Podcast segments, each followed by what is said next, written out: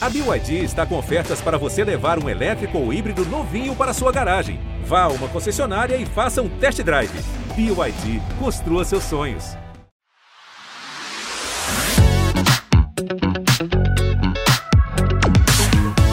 Olá, sejam muito bem-vindas e muito bem-vindos a este episódio do Prazer Renata Entrevista especial.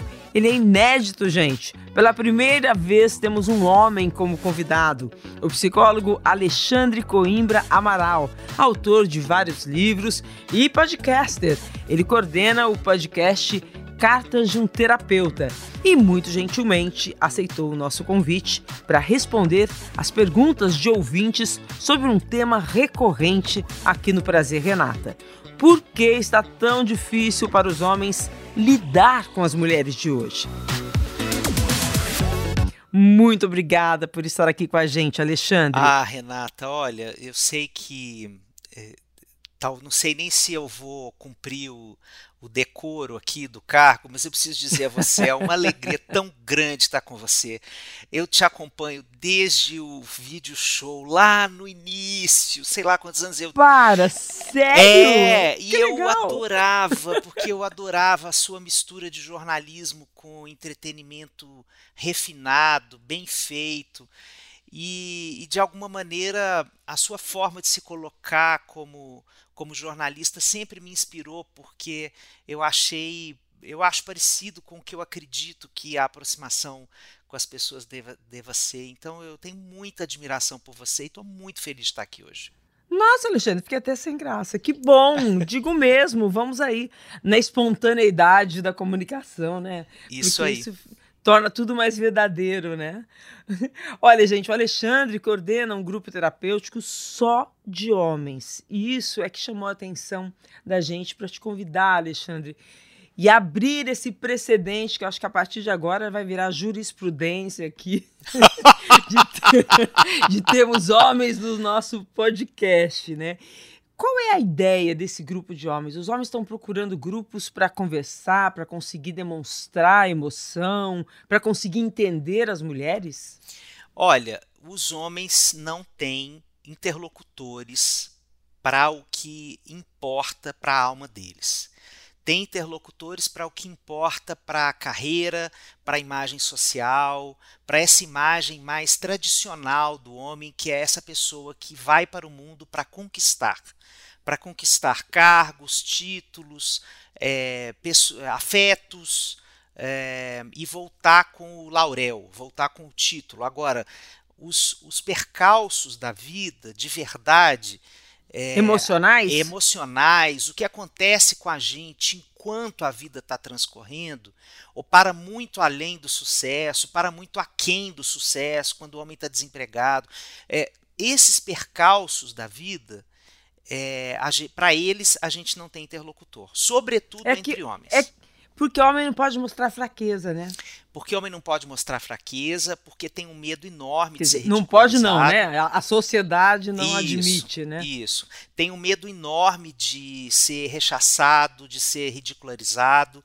Tem muita homofobia internalizada. Então, se eu é, coloco o meu lado mais sensível, é, pode ser que o mundo pense que eu sou gay. Ainda tem muito essa bobagem. Então, isso aqui é uma camadinha só é, das dificuldades pelas quais é, nós homens passamos nessa cultura é, para conseguirmos elaborar as nossas emoções. Fora que agora não é, vamos vamos assim. A gente aqui tem uma, uma, filosofia que é o seguinte: a gente não tem dó de homem. A gente acha que o homem sempre se vitimiza quando ele vem com esse papo. Então você vai ajudar a gente a desconstruir isso também. Porque tem homens e homens, né? Tem homens Sim, que estão claro. muito interessados uh, em demonstrar emoção e, e, ser uma pessoa melhor, mas tem homens que não conseguem resolver isso, e a gente vê uma dificuldade enorme dos homens hoje é, de conviver com as mulheres. Sim, né, claro, de igual para igual. Claro. Né, que É- vem dessa formação deles, né? É, isso não exclui, né? Isso não exclui toda a formação machista, misógina e patriarcal que nós temos. Na verdade, a grande cultura que organiza a formação da biografia masculina é uma cultura patriarcal que dá para ele muito poder é, e pouquíssimo espaço para que ele realmente se sinta obrigado a se rever. Então, é uma cultura de passação de pano mesmo, né? para todo tipo de absurdo que a gente possa fazer.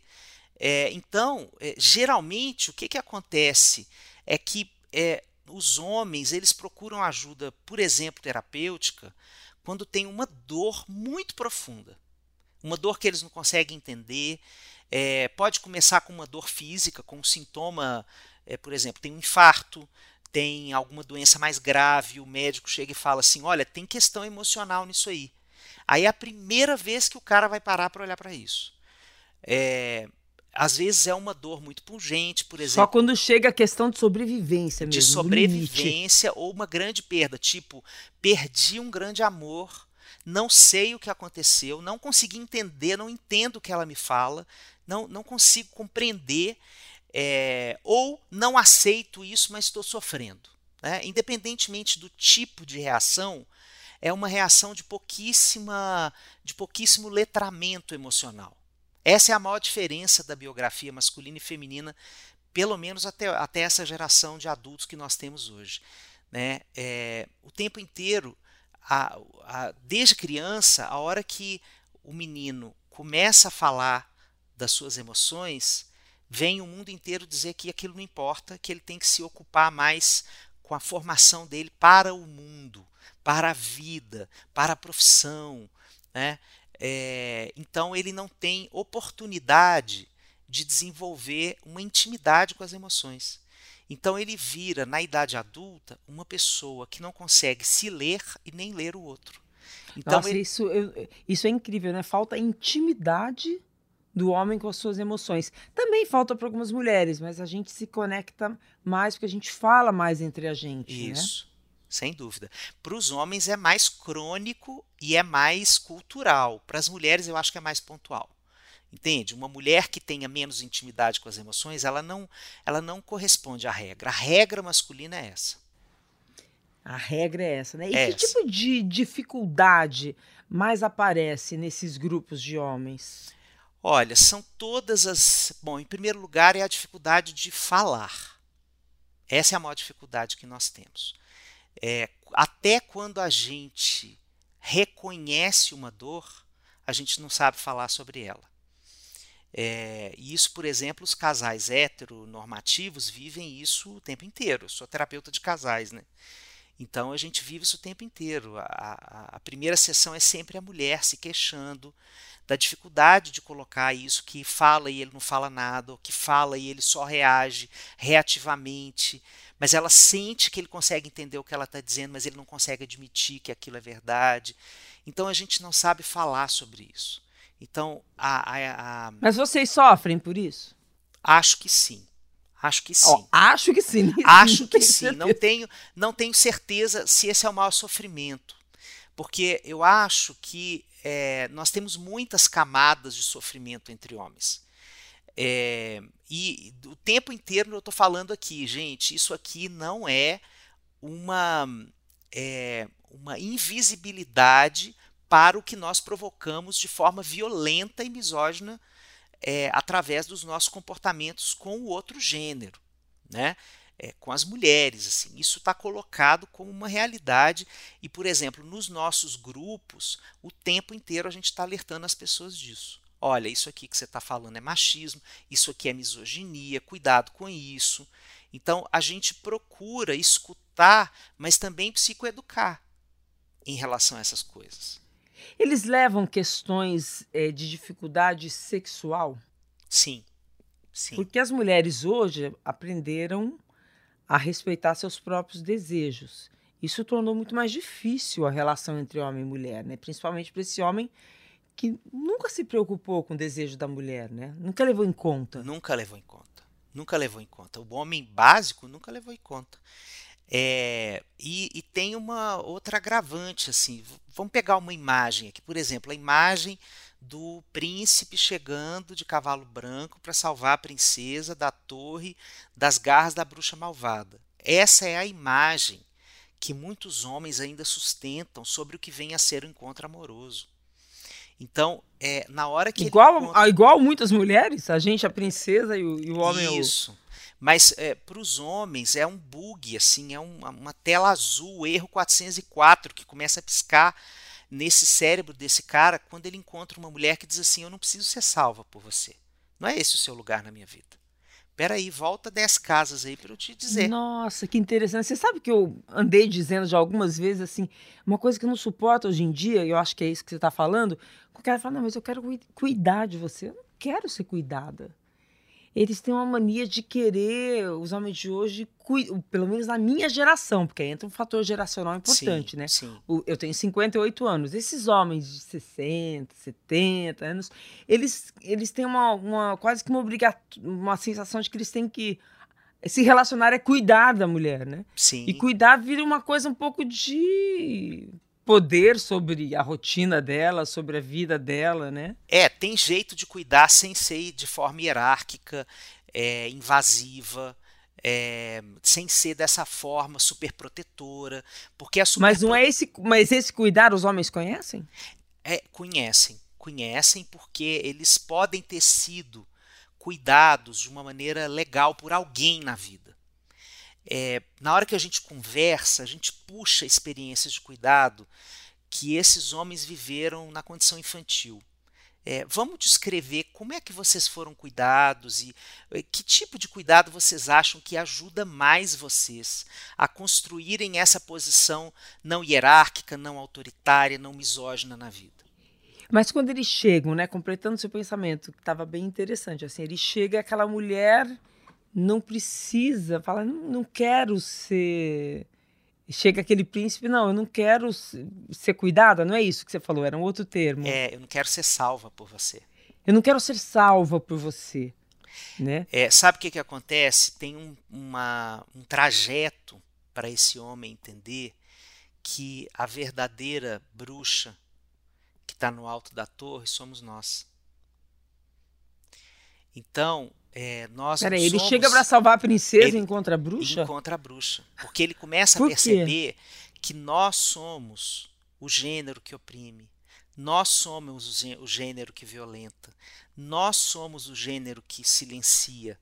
O que a bruxa faz com a princesa lá em cima, somos nós que fazemos com as mulheres. Então tem uma queda do paraíso, porque veja, ele sai dessa figura do, do cavalo, do cavaleiro no cavalo branco para a bruxa. Então, isso é um. A gente chama de ferida narcísica. Assim, eu caio do cavalo, literalmente, falo assim: eu não tô com essa bola toda.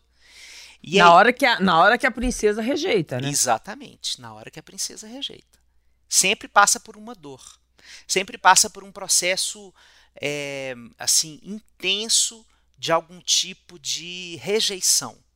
Eu não estou sendo aceito pela forma com que eu estou querendo me ligar a essa mulher, pelas coisas que eu estou dizendo, pelas coisas que eu estou fazendo, pela forma como eu proponho criar os filhos, é, pela forma como eu lido com ela, com o trabalho dela, com a voz dela, com as opiniões dela. Então, bate em algum lugar, dá ruim, tem um atrito que é novo do ponto de vista cultural, isso não estava colocado no século passado, né, dessa forma.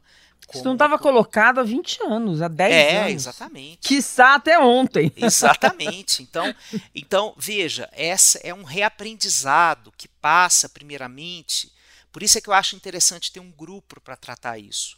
Porque nós, homens, vivemos é, uma saída muito defensiva para essas feridas narcísicas. Quando a gente sente que a gente está caído desse cavalo, se a gente não tem um apoio terapêutico na hora, assim, do tipo, ó, oh, segura isso a onda, tamo junto, calma, é, você vai levantar daí, você vai entender melhor o que, que é isso, qual é a tendência. Como esse cara tem pouquíssimo trabalho terapêutico, ele vai começar a culpabilizar essa mulher pela queda que ele sofreu. Ou chamar ela de louca. Chamar ela de louca, é, né, fazer gaslighting, ele vai é, falar, juntar com um monte de amigos e se vitimizar e todo mundo vai falar para ele é isso mesmo, é, você está certo, isso não é possível, etc. Então, dentro de um grupo terapêutico, a gente, a, a gente faz um processo é, coletivo de apoio a esse momento em que esse cara está aprendendo, às vezes pela primeira vez na vida, a sair de uma frustração assumindo seu BO, sem jogar isso no colo da mulher. Né? É, então, isso é um processo terapêutico muito intenso. Tem muita gente que chora muito, Renata, para reconhecer isso, para é, porque na, ao longo da nossa criação também, se a gente for pensar como é que é a criação de gênero numa cultura como a nossa, os homens são muito super protegidos. É, desde lá do início, tem, é muito diferente criar um é menino, é cultural, criar né? uma menina. Então, é, é, essa criação superprotetora não prepara minimamente esse homem para se frustrar. Para se frustrar. Então, aí, aí o homem, mas o, o que eu vejo é que a, a, maneira mais simples, antes de procurar ajuda, é simplesmente largar um relacionamento e começar outro, tudo de novo, e de preferência com uma mulher que cobre menos co né, vai cobrar menos, uma mulher que ele, que ele consiga montar no cavalo de novo, ser o cavaleiro, falar, ah, essa eu posso salvar, essa daí vai me achar que. Eu... Ele sabe até que não vai salvar ninguém, mas essa aí vai achar que eu vou salvar. E aí eu tendo a achar que os homens preferem mulheres que dependam dele, por exemplo, financeiramente. É mais fácil para eles isso é lidarem é, com essa mulher. Isso é profundamente dentro dessa nossa cultura. Né? Infelizmente, tudo que a gente está discutindo aqui hoje, Renata, ainda é muito incipiente. Né? Grupos como esse grupo que eu coordeno são muito pouco frequentes ainda na nossa cultura. Né? É, então a gente em outros tá... países são mais comuns? São mais comuns, são mais comuns e já mais longevos, assim. Ou seja, já temos é, um indício de que esse negócio está dando certo do ponto de vista da continuidade de um tipo de trabalho terapêutico. É, até em sociedades que a gente pensa assim como mais conservadoras, tipo a sociedade chinesa, né? tem relatos de, de grupos desse tipo na China, por exemplo. É, agora, é, eu acho importante colocar que por conta desse movimento ser um movimento ainda muito é, iniciático, né? É, esse, isso não representa ainda a nossa cultura. O que a gente está uhum. falando aqui ainda é uma bolha. Ainda é um recorte ah, muito pequeno. Muito pequeno. ainda tem muita dificuldade. É, não, a, a gente ainda está E está complicado, que está muito difícil se relacionar. Agora, quando a gente fala em geração, né? Os homens mais novos que estão vindo aí, para eles está mais fácil? Você acha que eles vão ser mais felizes no encontro com essa mulher, eles estão menos em cima, menos querendo salvar uma mulher, ou menos querendo uma relação hierárquica em relação à mulher, num relacionamento amoroso? Sim, né? essa nova geração, por exemplo, que está adolescendo na pandemia, ou pós-adolescente aí na pandemia, essa é uma geração que está muito mais conectada com esse debate de gênero, né? que está pegando é, na mesma sala de aula, no mesmo grupinho, é, oportunidades de diálogo, assim, que está vivendo conversas muito diferentes é, daquelas que os outros, as outras gerações de homens viveram na infância, na adolescência, assim, já tem muito mais mistura de gênero. É, agora tem os fenômenos das pessoas trans podendo aparecer no meio e mexendo ainda mais com essa com essa identidade muito monolítica que os homens ainda têm.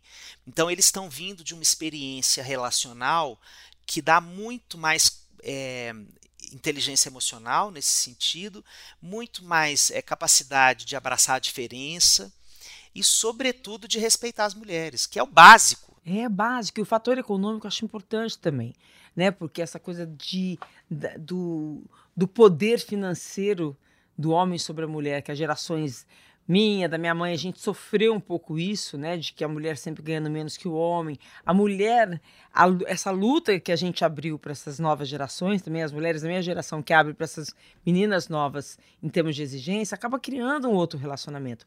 E eu, eu sempre falo aqui, o feminismo faz muito bem para os homens, né? Porque liberta eles. É, é, o, acho que um grande erro é a gente achar que o feminismo é o oposto do machismo, né? Porque o machismo oprime a mulher, o feminismo não. Ele torna, é, a ideia é tornar os mesmos direitos, é igualitário, né? Então você tem a mesmo, mesmo poder dentro de um relacionamento. E isso é muito bom para o homem. O homem pode chorar, o homem não precisa ser provedor, o homem pode mostrar sua emoção como a mulher, né? Isso, isso que eu acho que falta o homem perceber. Ele ainda tem um conceito muito distante do que é o feminismo. Ele ainda tem medo de um feminismo que ficou lá atrás, né? É, da, dessa ideia errada do que é o feminismo. Ninguém quer oprimir o homem, né? Não é uma disputa de poder, né? É um encontro entre homem e mulher. Eu acho né? que tem uma coisa que a gente fala muito no grupo, Renata, que é assim: como conviver com a raiva legítima de uma mulher. Porque a, o empoderamento ele traz é, o, assim, a, tudo que estava silenciado, que estava oprimido, quando é, você se empodera em qualquer área da vida, aquilo que estava oprimido se destampa e vira voz. E se está muito oprimido por muito tempo, por muita gente, por uma cultura, isso vira grito. E esse grito ele é legítimo. Uma das, uma das questões dos homens do nosso tempo é acolher esse grito, sem entrar no not all men. Ah, mas eu, eu sou feminista, eu não sou machista, é, mas isso é o outro lá que é, eu não sou, eu sou gente boa, eu sou desconstruído, eu falo todes, é, né, assim, e eu acho que tem uma tem uma, uma, uma trajetória aí que não não soubemos, né, porque historicamente o que que o homem sempre fez? Ele gritou com essa mulher e ela se silenciou. Agora é o momento em que esse grito abafado de séculos está saindo. Então, o nosso aprendizado agora é lidar com esse grito, sem dizer assim: ah, você pode falar de forma mais educada, por favor, porque eu só converso com gente que conversa com CNV. É, com comunicação não violenta. Eu, eu fiz um curso de CNV e agora eu sou uma pessoa muito evoluída e eu não posso conversar com quem grita. Né? Então, isso tem uma parcela de homem que está fazendo isso também, que é outra violência que é você silenciar a legitimidade de um grito. E como é que a gente escuta um grito? Escutar significa deixar que aquele grito te mobilize. Escutar é, significa você dar espaço para aquela mulher dizer tudo que ela sente.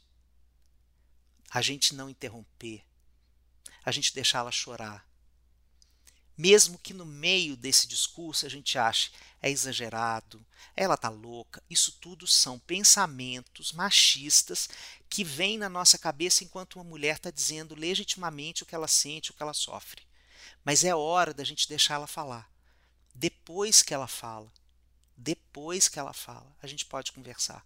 Não precisa ser uma só conversa. A gente pode conversar depois. A gente pode falar: olha, estou muito impactado com o que você está trazendo. Eu preciso de um tempo para pensar.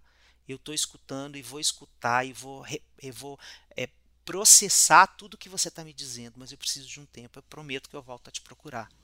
Olha, eu vou separar esse trecho da conversa e vou distribuir para todas as mulheres que eu conheço, pedindo para ela encaminhar para todos os homens que ela conhece. tá bom? Porque a gente está gritando sim. e é, e tem que gritar mesmo, gente. Tem que gritar mesmo, porque o grito, ele é, é uma sucessão de falas que poderiam ter sido ditas sem grito e não foram escutadas. Então, o grito, ele é uma condensação de silenciamentos. Quantas gerações vão levar para ah, Vou até dar um suspiro aqui porque eu acho que essa é, uma, essa é uma discussão que a gente não tem resposta ainda para dar, sobretudo porque temos elementos da cultura que estão fazendo essa, essa discussão andar para frente para trás, para frente para trás, para frente para trás, trás, né?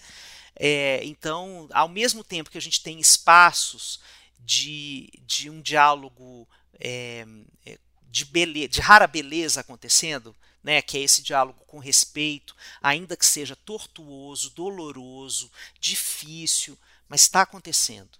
E tem muitos casais, por exemplo, falando aqui de, desse microsistema do casal, né? Tem muitos casais conseguindo passar por isso. Tem muita gente conseguindo atravessar esse momento. É, mas tem uma, também um monte de gente que está sustentando que é, diante dessa nova ordem, de um monte de novos discursos sociais que estão dizendo eu existo, eu quero dizer, me escute, eu tenho lugar de fala, né? que não são só as mulheres, nós estamos falando das, das pessoas pretas, nós estamos falando dos indígenas, dos LGBTs, dos loucos, é, das pessoas com deficiência, está todo mundo se reorganizando na sociedade, dizendo assim: não fale por mim, eu tenho voz, é, eu tenho uma dor, você não conhece a minha dor, pare para escutar a minha dor. É, então, diante de todos esses movimentos sociais que estão organizados e transformando a realidade, é, é, muito trabalhoso você admitir que você não sabe escutar essas pessoas, que o que você achava que era não pode ser, elas estão te dizendo, não fale assim de mim, eu não gosto que você diga isso de mim, está errado, isso me violenta é, dá muito trabalho reaprender. Né? E aí tem um outro grupo de homens. Não é nem reaprender, né? É, é aprender, aprender né? muito, muito bem, muito melhor dito. É aprender. É, né? Então tem, diante disso tem a, a, a, resposta violenta desse grupo de homens é, mais assumidamente misóginos que estão dizendo assim: para com essa bobagem, não tem que fazer nada disso. É, vamos voltar ao que era. A gente tinha poder, a gente falava volta. o que queria, né? Então, é, nós estamos nesse momento de embate de discursos. Né? Então, é. é um momento que cansa muito todo mundo, que às vezes dá muita tristeza, às vezes é, dilacera a gente né, que está trabalhando é, em prol de um mundo é, mais respeitoso. A gente fica muito desanimado, né? às vezes, com manifestações que acontecem nesse Brasil de hoje. É, mas é, é, um movimento é, que não tem volta em nenhuma ponta dessa história. Né? E eu, que bom, né? Que bom. É. Alexandre, a gente recebeu muitas perguntas, né? E foi difícil até selecionar. Elas chegaram por escrito, por áudio e também através de uma live. Aí eu dei uma selecionada por assunto, né? Questões de relacionamento e questões ligadas mais ao sexo, à vida sexual. Vamos lá, vamos começar falando do relacionamento, as questões de relacionamento entre homens e mulheres, né? Ah, na live, as mulheres reclamaram muito que os homens têm dificuldade de torcer pelo sucesso delas, né? É aquilo que a gente estava falando. A independência financeira da mulher ainda assusta. O homem compete com a mulher, ele tem medo da mulher que ele considera poderosa ou com o mesmo poder dentro de casa, né? Dentro de uma relação essa coisa não preciso de um homem. Isso está isso tá muito complicado para um homem? Isso ainda é um tabu. Né? Isso está se desfazendo. Na pandemia, isso se desfez muito, porque nós tivemos inúmeras famílias brasileiras é, compostas por casais heteronormativos, em que o homem ficou desempregado e a mulher bancou a casa. Então, isso foi um processo muito difícil para muitas famílias, mas também foi muito pedagógico. Né? É, mas o que, que acontece? Você já deu a resposta no meio da sua pergunta.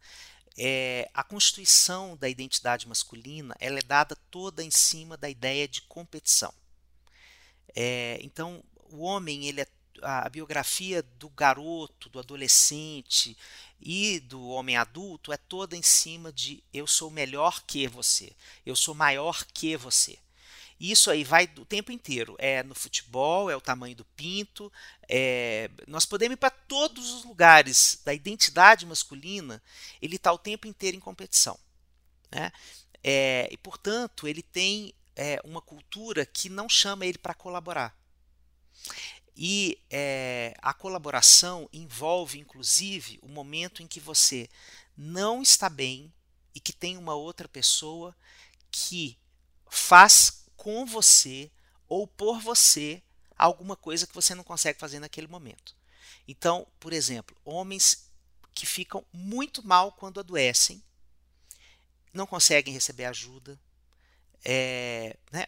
Tudo vem não dessa vão história. Ao médico. É, não vão ao médico, mas, por exemplo. Tudo é fraqueza. É, por exemplo, às vezes pacientes terminais, Renata. Homens que sabem que vão morrer, não se entregam ao cuidado. Não permitem que, que as pessoas cuidem dele. É, nem ali ele abre a vulnerabilidade dele, então isso é muito sério. É um processo que vem de lá de trás.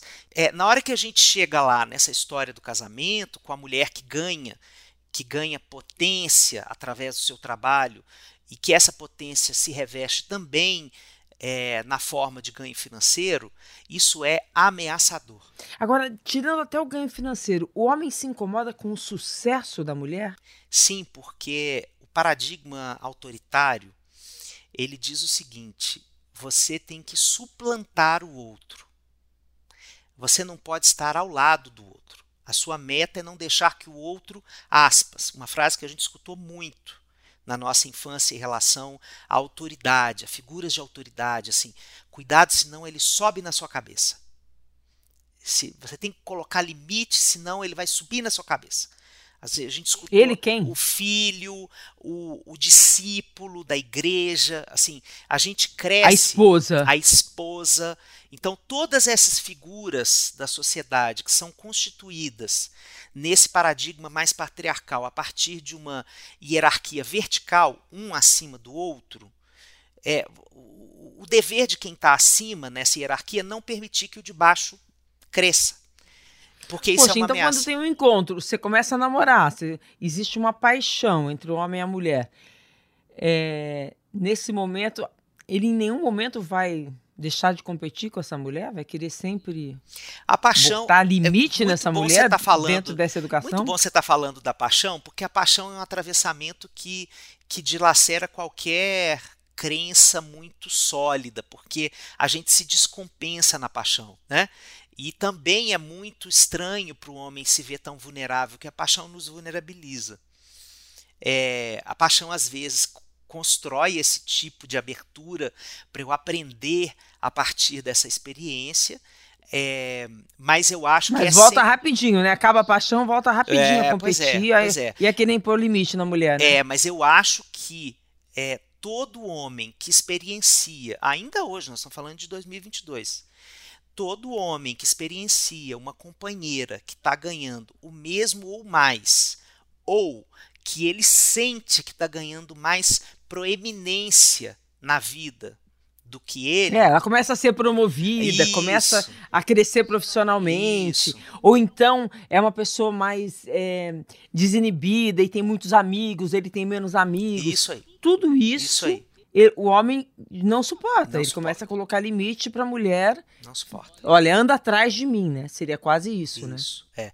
Pois é, mas você veja, a falta dessa experiência de, no trato com as emoções faz com que eu me vitimize e diga: você é minha opressora, você não me reconhece, você não olha para mim. E isso é uma forma de eu mascarar minha verdadeira dor, que é assim: meu Deus, eu não sei lidar com o tamanho dessa mulher. Eu não sei lidar com a envergadura dessa mulher. Ela é uma mulher grandiosa. Ela é grandiosa. Como é que eu vou conseguir fazer para trocar o meu medo pela admiração, pelo orgulho, pela alegria? Como é que eu faço isso? Porque num paradigma competitivo, ou eu venço ou eu temo o outro. Não tem parceria. Né? É, eu posso falar de uma parceria quando ela está abaixo de mim, quando ela não me assombra, quando ela não me amedronta. Agora, a partir do momento em que eu reconheço que eu sinto medo dessa mulher, eu preciso me trabalhar. Geralmente o homem para nesse Estamos dizendo ponto. que realmente essa é, é, essa coisa comum que a gente fala que os homens estão com medo dessas mulheres empoderadas, poderosas, né? Que a gente não gosta muito de usar esses termos, mas dessa mulher mais independente emocionalmente, financeiramente. Então ele realmente tem medo. Ele realmente tem a medo. gente está vivendo um... Ele realmente tem medo. Porque é, o medo desse homem tem a ver com qual vai ser o meu lugar.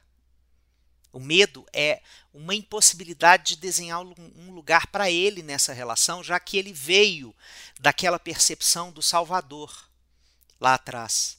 Então, o, essa mulher não precisa de essa mim. mulher não precisa de mim. O que Isso é enlouquecedor para o homem. É. Aí, aí, aí a gente não tá mais afim de fazer aquele papel de frágilzinha, né? De isso. pra... Agora é Porque muito é diferente verdade, né? quando a gente pode conversar sobre isso.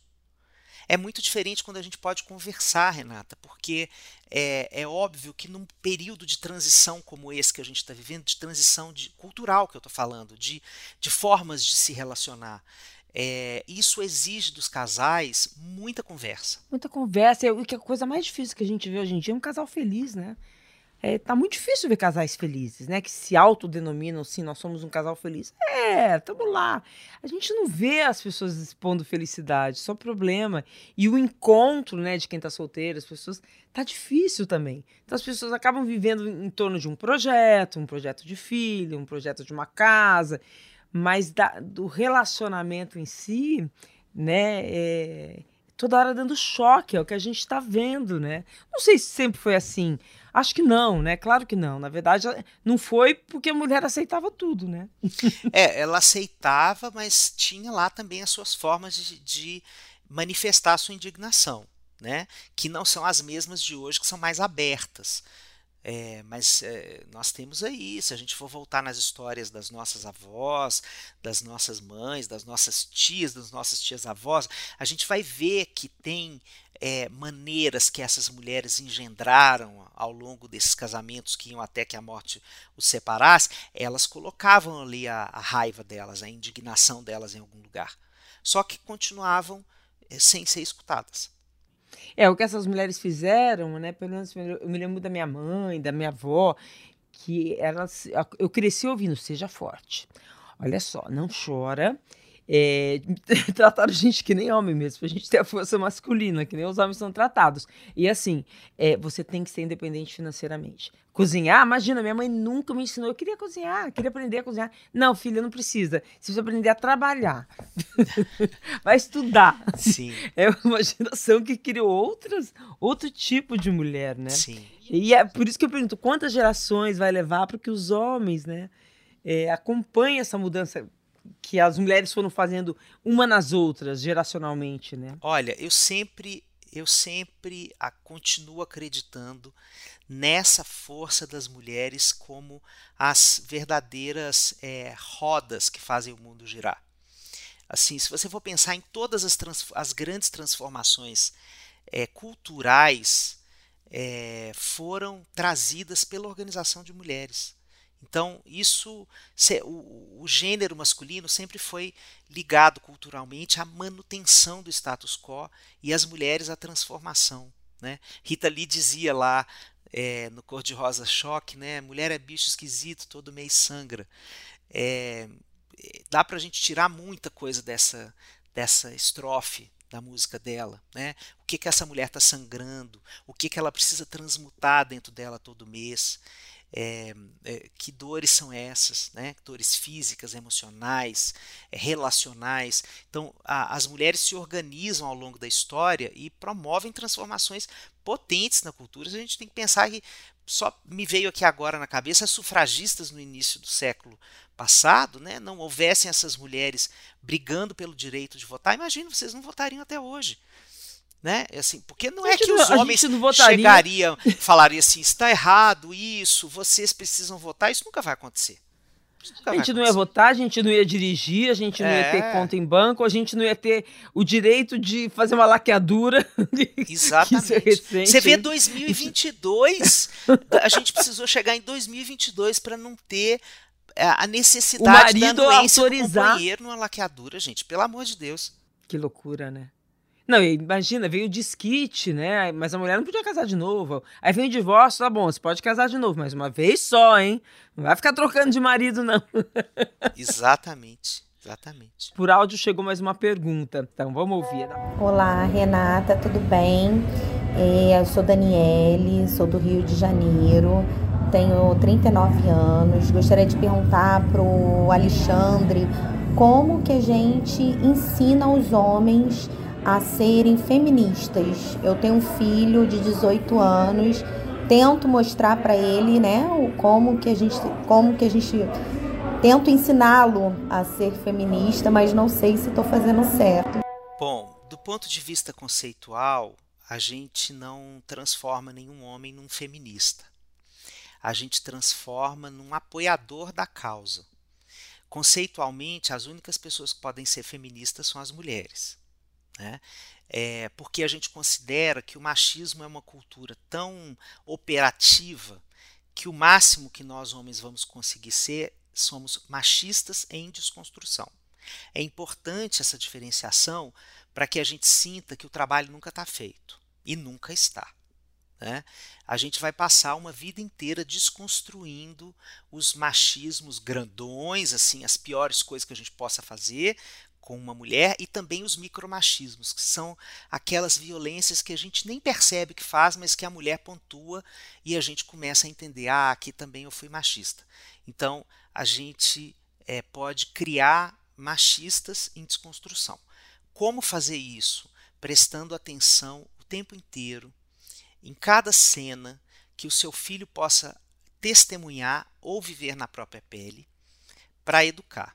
Porque entenda o seguinte, ele vai ter um mundo inteiro que ainda vai passar pano para ele. Um mundo inteiro que vai dizer, mas que bobagem, não é tudo isso. Não, para com isso, você é muito exagerada. Né? Então, é, a força dessa cultura ainda é muito grande, é, ela, ainda é, é sufocante eu diria, para uma mãe que quer é, construir uma educação de gênero mais respeitosa. Muitas vezes. Um filho vai aceitar muito mais a traição de um pai do que de uma mãe. Né? Isso. Né? Por exemplo, você deu um exemplo ótimo aqui. Então, é, é um trabalho muito extenuante. Eu recomendo que você não fique sozinha, que você tenha sempre outras mães para poder conversar, é, para poder se amparar naqueles momentos em que você é, apesar de tudo que você fez, você vai ver o seu filho é, atuando de uma forma muito diferente da que você gostaria. E isso não significa que você fez errado, isso não significa que você fracassou, significa apenas que é uma cultura que ainda é muito forte, que a gente precisa falar mais, cada vez mais gente falando isso com ele. Alexandre, então o, o, o cara chega, né, um homem chega lá no seu grupo, é, expõe que ele está, né, você ouve muitos homens, você ouve esse homem dizendo, você percebe que na verdade ele está muito bravo com a mulher, está com uma raiva até, porque na competição que ele nem percebe na cabeça dele, ele não está gostando do sucesso dela e virou despeito. O despeito leva à traição? Além da, da, de ser culturalmente Isso. permitido ao homem eu, a, a, traição. Né? É, eu acho muito o despeito uma característica assim, talvez menor para promover a abertura desse homem para trair. Assim, eu acho que a gente tem elementos culturais muito mais é, fortes para que ele abra essa porta, o, é, porque a traição, o problema é que ela traz um descuido com a, o pacto que ele fez com essa mulher, né? quando ele se ligou a ela. Né? A traição não estamos falando só da traição sexual, estou falando de qualquer coisa que seja é, caro, que seja sagrado, que seja precioso para o código que rege esse relacionamento. Né? É, mas a, o despeito, o que ele faz é que é, eu deixo de escutar a minha mobilização interna e passo a culpabilizar o outro. É, então a gente precisa ajudar esse homem a entender que isso é um movimento de defesa, é um mecanismo de defesa dele. Então a gente fala para ele assim, falo com ele assim: olha, deixa eu te dizer uma coisa, isso que você está trazendo é uma, uma coisa que a gente aprendeu secularmente. A gente aprendeu com os nossos pais, com os nossos avós, com a cultura toda. Né? Então eu quero te pedir agora, dá uma respirada, que nós vamos aqui te ajudar a ver isso de uma outra forma.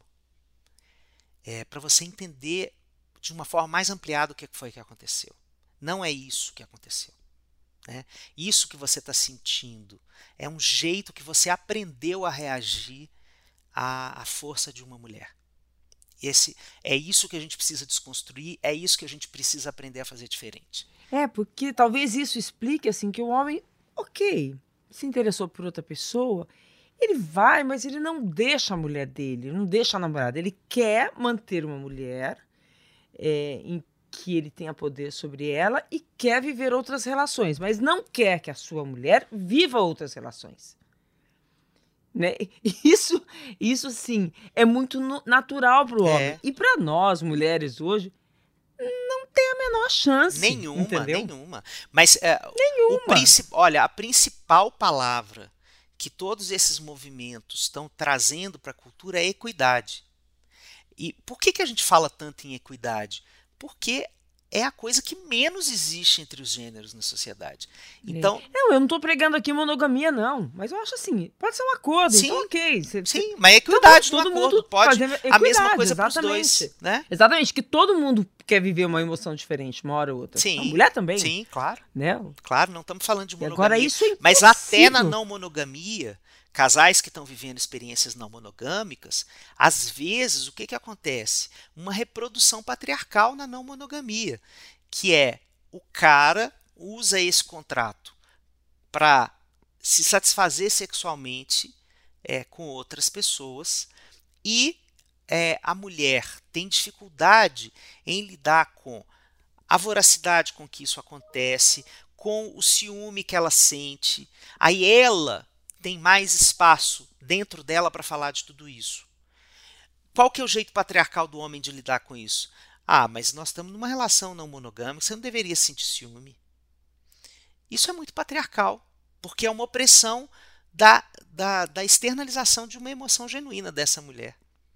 Então, você vê que o tempo inteiro a gente escorrega nessa casca de banana. Por isso é que é um machista em desconstrução o tempo inteiro. É o é momento que ele pede de ter um diálogo, De ter um diálogo.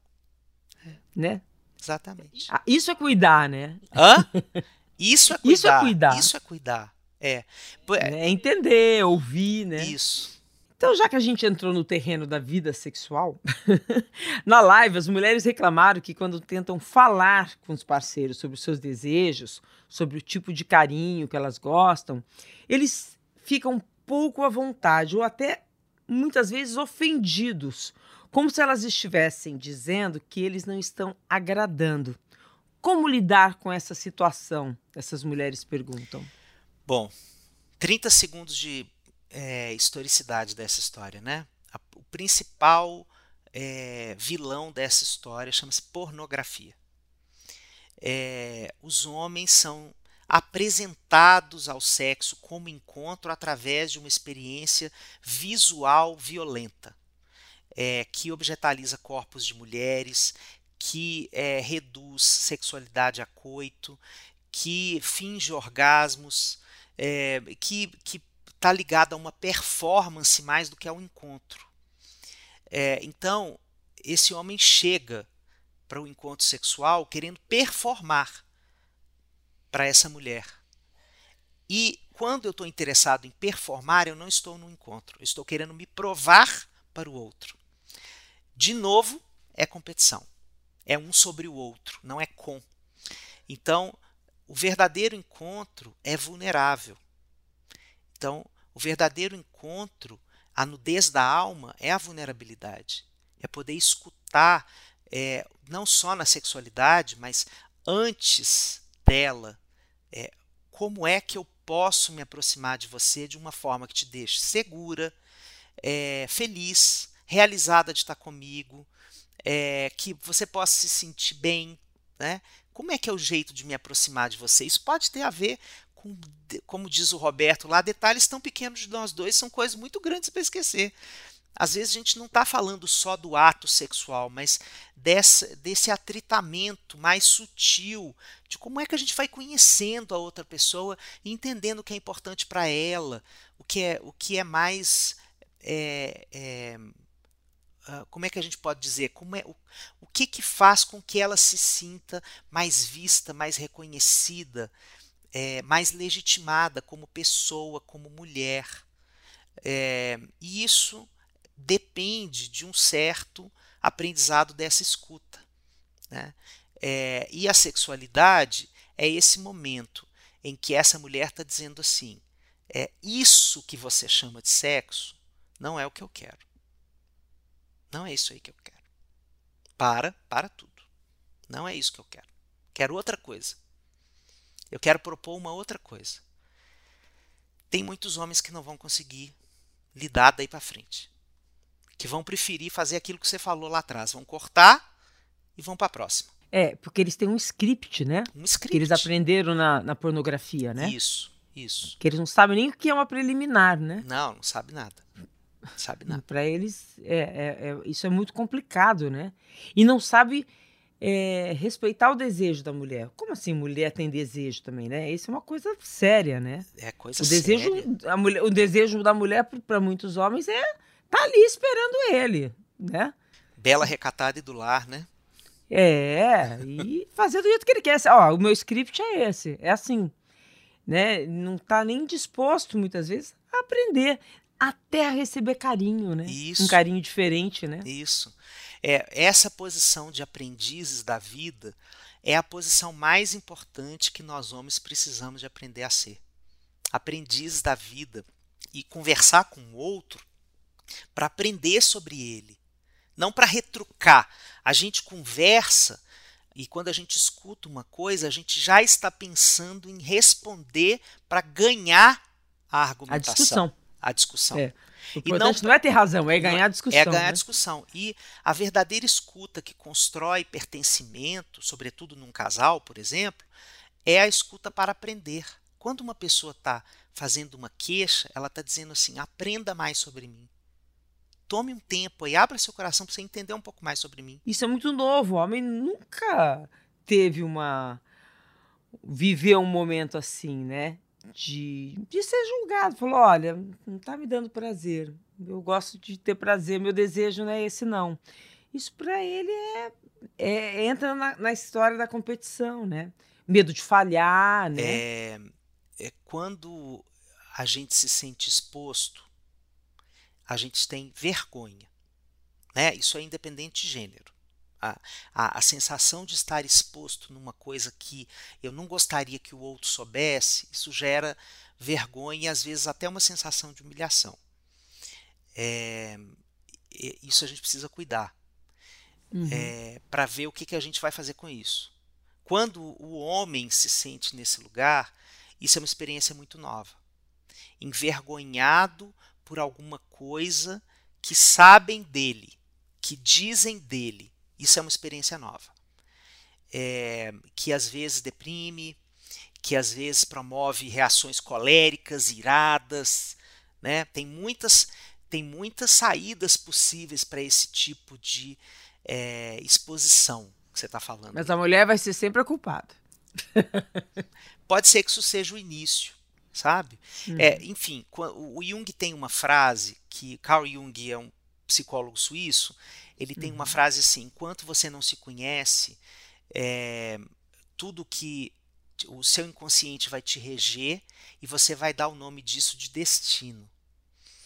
Então, é, o que ele está dizendo é isso: enquanto a gente não assume o que é nosso na história, como a gente constrói os problemas que a gente é, depois se vê emaranhado neles, enquanto a gente não olha para isso e fala assim, cara, eu co-construo isso aqui. Eu sou corresponsável por essa dor que eu estou vivendo, por esse dilema em que eu estou aqui é, dando voltas. Enquanto a gente não assume isso, é, a tendência é a gente culpabilizar o outro. Né? Isso em qualquer dimensão da vida, não é só no trato com a mulher. Né? Às vezes pode ser entre homens, pode ser uma, uma briga com o melhor amigo. Eu não consigo perceber o que eu fiz para causar o desentendimento. Mas ele é que é bobo, feio e chato. Ó, eu vou encerrar então nossa conversa de hoje com uma pergunta de um homem. Olha só. Um homem pergunta sobre o desejo feminino. Ele diz o seguinte: até quantos anos a mulher tem tesão?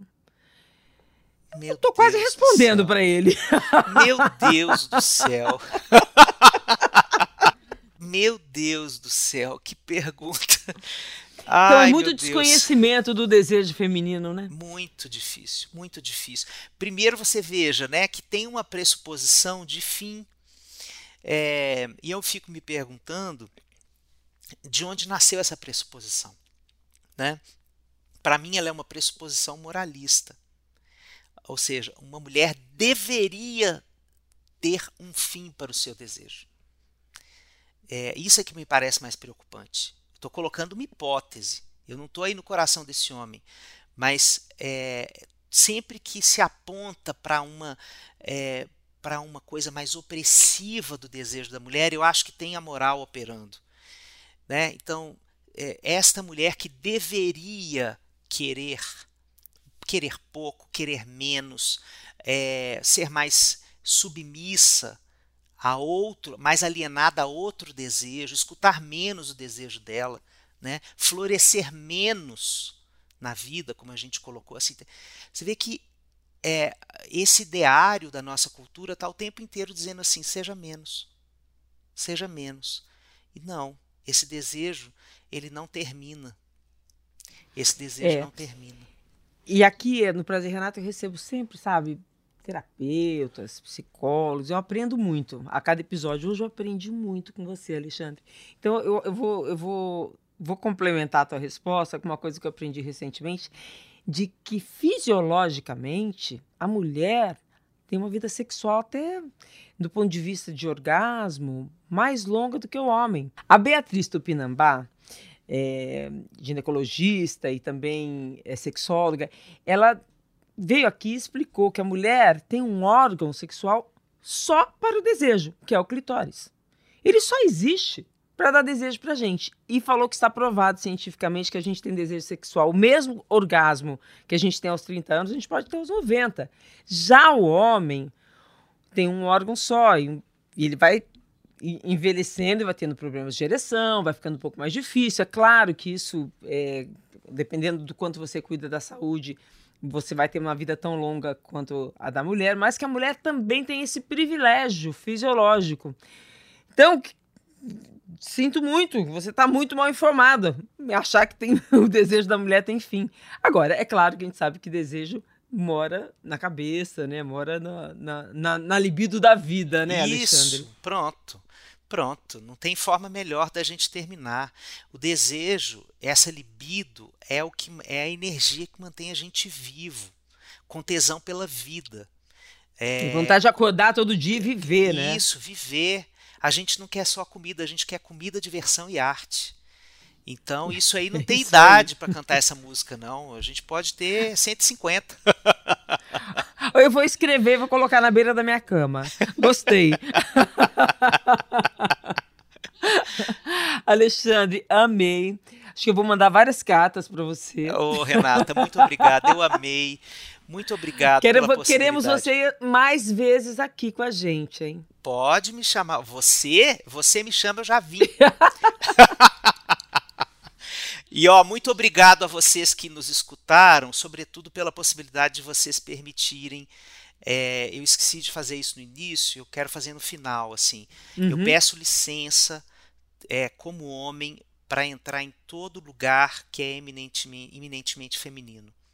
Eu acho que isso é um dever nosso como homem de entrar em lugares que são de vocês e que vocês merecem ter só seus e não tem problema nenhum nisso. Mas uma vez que foi aberto, eu acho que eu devo pedir licença. Então já estou pedindo aqui no final e agradecendo pela possibilidade. Nossa, que amor. Amamos.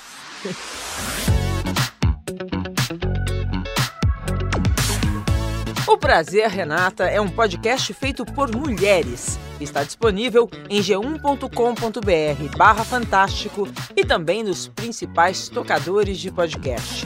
Este episódio foi produzido por Duda Kunert, na edição Isadora Neumann e na direção Perla Rodrigues.